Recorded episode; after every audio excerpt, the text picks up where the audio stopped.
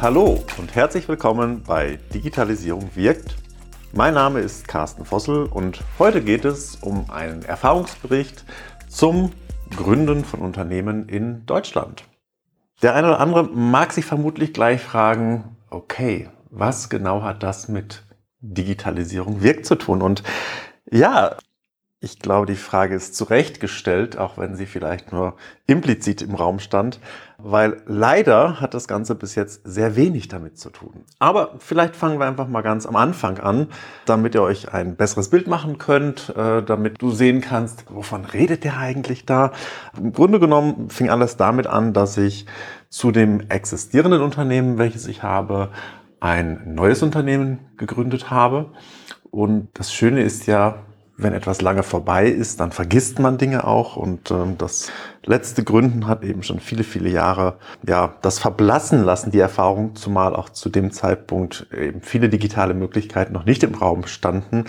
Und ich glaube, meine Hoffnung war oder vielleicht auch gar nicht groß drüber nachgedacht, dass die Prozesse jetzt einfach viel einfacher, viel lockerer, flockiger durchlaufen und äh, man eben 0, nix äh, eine neue Firma gründen kann.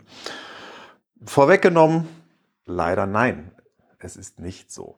Nach wie vor, zumindest aus meiner Erfahrung kann ich sagen, es ist ein weiter Weg. Äh, ich habe von dem ersten Notartermin bis, ich sag mal, einer Geschäftsfähigkeit mit der Steuernummer ungefähr einen Zeitrahmen von zwei Monaten gebraucht. Und in diesem Zeitraum hat man eben diverse Punkte zu erledigen und es ist Wahnsinn. Ich musste mir das nochmal auch äh, zu Gemüte führen, beziehungsweise habe mir sogar eine Punkteliste gemacht, was man alles äh, anmelden muss, wo man überall unterwegs sein muss, damit man zumindest halbwegs äh, rechtskonform alle Anmeldungen gemacht hat, die eben so notwendig sind. Es fängt letztendlich alles damit an, dass man diesen Handelsregister oder diese Handelsregistereintragung haben muss. Die wird letztendlich über den Notartermin angestoßen. Ähm, das ist eigentlich noch der einfachste Schritt, aber auch der ist schon sehr analog heißt. Also man hat einen Vororttermin beim Notar des Vertrauens, geht dort einmal die Papiere durch, muss einen Personalausweis vorzeigen, äh, ein paar Unterschriften leisten und dann ist das Thema eigentlich abgehakt. Aber eigentlich fängt das Thema damit erst an. Und zwar muss man A, erstmal relativ lange warten. Ähm, das erste, was man bekommt, ist eine Kostenrechnung, ähm, wo man erstmal Geld überweisen darf. Dann wird irgendwann das Ganze weiter bearbeitet. Dann gibt es irgendwann die Eintragung und man bekommt, hey, eine Handelsregisternummer. Und damit kann man im Grunde genommen die nächsten Prozesse anstoßen. Heißt, es gibt dann die Notwendigkeit, eine Gewerbeanmeldung, zumindest wenn man in dem Bereich unterwegs ist, machen zu können. Ähm, dann als nächstes die Anmeldung beim Finanzamt. Und jetzt hätte ich ja gedacht, dass beim Finanzamt dann auch gleich alles, was mit ja, Finanzen, mit dem Finanzamt, der entsprechenden Notwendigkeit, dort äh, Dinge machen zu müssen, auch zusammenhängt, aber weit gefehlt. Heißt also im Grunde genommen, auch hier haben wir mehrere Schritte. Schritt eins die ganz normale Anmeldung beim Finanzamt für das Unternehmen in den verschiedenen Kategorien. Umsatzsteuer, Gewerbesteuer, ähm, Kapitalertragssteuer, so dass man da schon mal einiges an Papieren hat, die ausgefüllt und entsprechend bearbeitet werden wollen. Wenn dann, dann irgendwann die wichtige Steuernummer da ist, geht es eben in den nächsten Schritt zu sagen, okay, wo kriege ich jetzt eigentlich diese internationale Steuernummer, dieses DE und so weiter her. Damit muss ich dann gleich nochmal zur nächsten Anlaufstation gehen.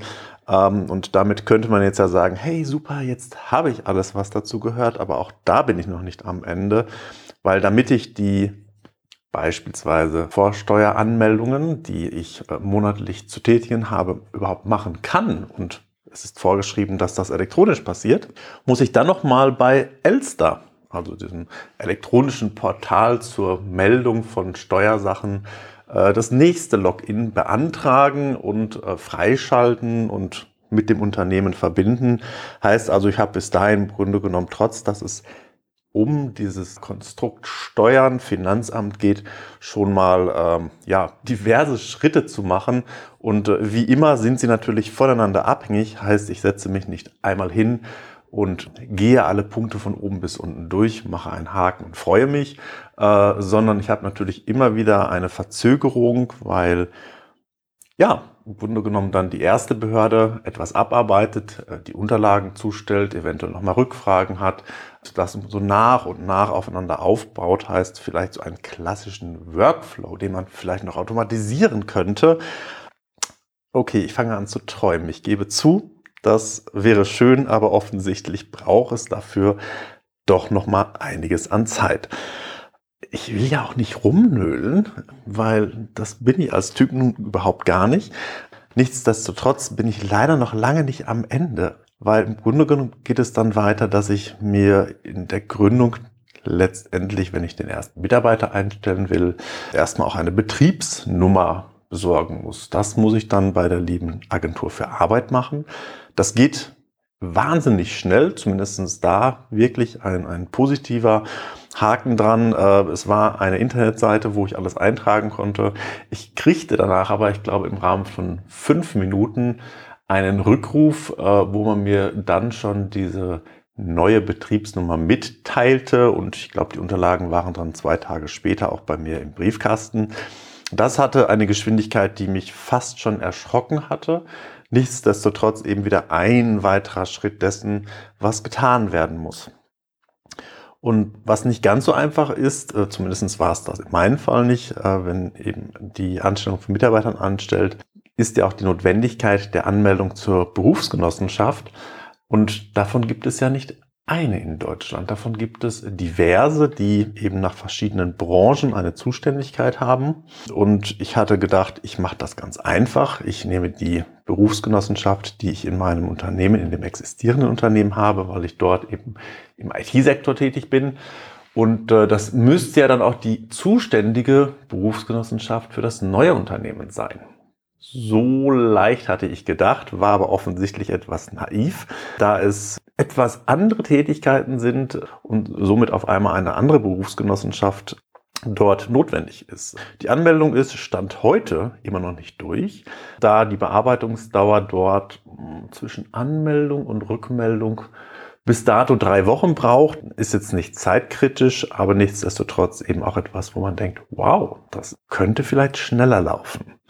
Weitere Punkte, die dann mit dazukommen, sind so schöne Geschichten wie äh, der Rundfunkbeitrag muss gemeldet werden, damit man dort sauber ist. Und dort darf man natürlich dann auch entsprechend die Gebühren abführen.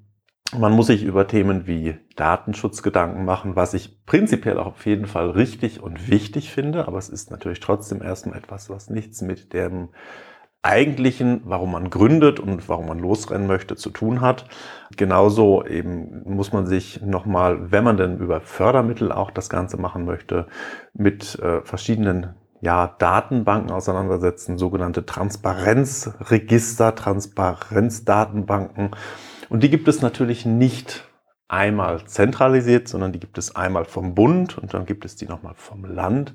Heißt also auch da muss man sich eben von einem zum nächsten Formular durchkämpfen. Ähm, das ein oder andere mittlerweile auch online, aber trotz allem ist es natürlich eine relativ lange Liste an Punkten, die ähm, nicht zwingend motivieren, weil letztendlich, ich glaube, wenn man gründet, hat man eine ganz andere Idee im Kopf. Man möchte eben natürlich ein, ein neues Produkt, eine neue Idee auf den Markt bringen. Man möchte Kunden gewinnen. Man möchte sich mit dieser Thematik auseinandersetzen. Äh, und man möchte nicht die vorgenannten Punkte letztendlich alle machen müssen. Insoweit ist es natürlich äh, eine Notwendigkeit, aber schon eine, die einen auch ein bisschen hemmt und die, glaube ich, gerade wenn jemand auch ähm, das erste Mal gründet, wow, also da muss man schon was durchhalten müssen. Was im Grunde genommen dem Ganzen so ein bisschen die Krone aufgesetzt hatte, auch wenn es mit, mit Digitalisierung und auch mit dem ganzen Anmelden der Punkte, die ich jetzt gerade so nenne, äh, so rein gar nichts zu tun hat und bei mir auch tatsächlich äh, leider muss man sagen, zu, zu einem Lachflash geführt hatte. Äh, wenn ich jetzt dran denke, muss ich schon wieder lachen. Im Grunde genommen war das, glaube ich, Monat drei nach Gründung Wir waren in der glücklichen Rolle, ähm, wir haben A schon Rechnung schreiben dürfen, weil wir einen ersten Kunden hatten. Das ist natürlich immer super. Aber wir haben natürlich auch schon diverse Rechnungen bekommen äh, und, und daraus hat sich bei der Umsatzsteuer in dem Fall ein, ein Verrechnungsbetrag gegeben, den wir hätten erstattet bekommen sollen.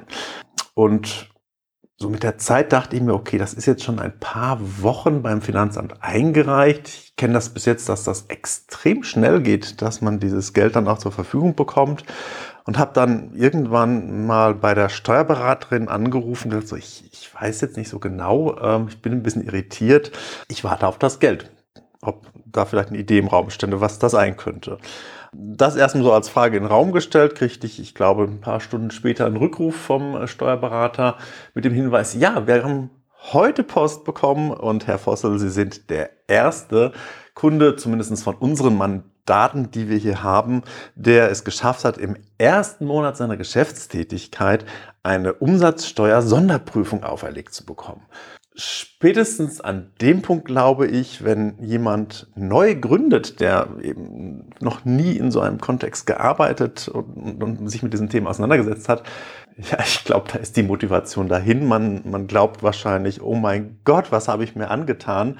Äh, bei mir führte das, äh, wie gesagt, zu dem genannten Lachflash und, und ich war letztendlich unendlich froh, dass ich A, da schon äh, einige Jahre Erfahrung habe, B, eben gute Unterstützung, weil durch den Steuerberater, aber eben auch durch die vielen, vielen Kontakte, die man hat konnte ich das dann relativ gelassen sehen und äh, das Ganze ist dann seines Ganges gegangen und alles ist gut. Äh, nichtsdestotrotz ist das so die Story, dieser Erfahrungsbericht der Gründung, die ich jetzt gerade hinter mir habe. Und das, was glaube ich hängen bleibt, ist, dass es eben weiterhin sehr analog ist, dass wenig von den Punkten, die ich anstoßen musste, sich digital ja, starten ließ, durchführen ließ. Also es war doch sehr viel Papier, was ich immer wieder in meinen Händen hatte. Und ähm, wenn ich dann überlege, dass beispielsweise Estland roundabout 20 Minuten Zeit braucht, um die Eintragung einer Firma voranzubringen, äh, kriege ich schon eine kleine Träne im Auge. Genauso, wenn man überlegt, dass wir in Deutschland seit diesem Jahr zehn Jahre den E-Perso haben, den zwar immerhin, das hätte ich nicht gedacht, 62 Millionen Deutsche haben, aber der so gut wie nicht genutzt wird. Selbst wenn mittlerweile auch die Möglichkeit besteht, über Android und iPhone und nicht mehr nur diesem extra Lesegerät die Funktion nutzen zu können, sind einfach viel zu wenig Gegenstellen da, die äh, es mir ermöglichen, überhaupt äh, dann eben Anträge elektronisch signiert ähm, auf ihren Weg zu schicken. Und selbst wenn die Möglichkeiten da sind, muss ich gestehen, trotz meiner Ausbildung als Informatiker ist es immer wieder ein Krampf an den wenigen Stellen, wo es möglich ist, bis entweder die Apps richtig laufen, die äh, Synchronisation funktioniert, das Auslesen des Personalausweises funktioniert, wo ich mich frage, wenn ich dafür schon, jetzt wird's peinlich für mich, äh, bis zu 30 Minuten brauche, bis ich denn mit allen Versuchen, weil das macht man ja auch nicht ständig, äh, mit allen Versuchen gucke, wie kriege ich das jetzt nun endlich auf den Weg, bin ich mir relativ sicher, dass zumindest viele, die dann vielleicht nicht vom technischen Spieltrieb ergriffen werden, ja, frustriert letztendlich das Ganze in die Ecke werfen und sagen, okay, dann fülle ich halt doch wieder die Formulare aus, sie weg und äh, warte darauf, dass die Dinge dann bearbeitet werden. Heißt also, wir haben noch viel zu tun und ähm, meine Hoffnung, aber gleichzeitig auch eigentlich verbunden mit Trauer wäre, dass zumindest zum äh, 18. Geburtstag des äh, E-Persos, das wäre dann 2028, wir da viel, viel weiter sind. Hoffnung, weil, okay, dann passiert etwas. Äh, 2028 wäre allerdings noch wirklich weit hin. Womit ich im Grunde genommen äh, auch schon mit meinem Erfahrungsbericht am Ende bin und äh, nur noch eine vielleicht kleine Anekdote, der ein oder andere wird es garantiert gelesen haben, von äh, Elon Musk hier mit reinbringen möchte, der, der auf die Frage eines Studenten, was denn ein Ratschlag für junge Gründer wäre, äh, nur antwortete, macht es nicht. Und ich denke, dabei hat er noch nicht mal die Gründungsprobleme, die in Deutschland bestehen, auf dem Schirm. Von daher wäre natürlich mein klares Statement, macht es doch, weil äh, es kann wahnsinnig viel Spaß machen, man kann was bewegen und man äh, hat dadurch eine sehr große Motivation. Nichtsdestotrotz, glaube ich, muss man den einen oder anderen Tiefschlag verkraften können. Von daher das mal ein kurzes Statement, äh, ein kurzes Mitnehmen, wie so meine Erfahrungen waren. Ich hoffe, dass es vielleicht für den einen oder anderen auch äh, interessant war, da was mitzunehmen. Und vielen Dank für die Aufmerksamkeit und bis demnächst. Tschüss.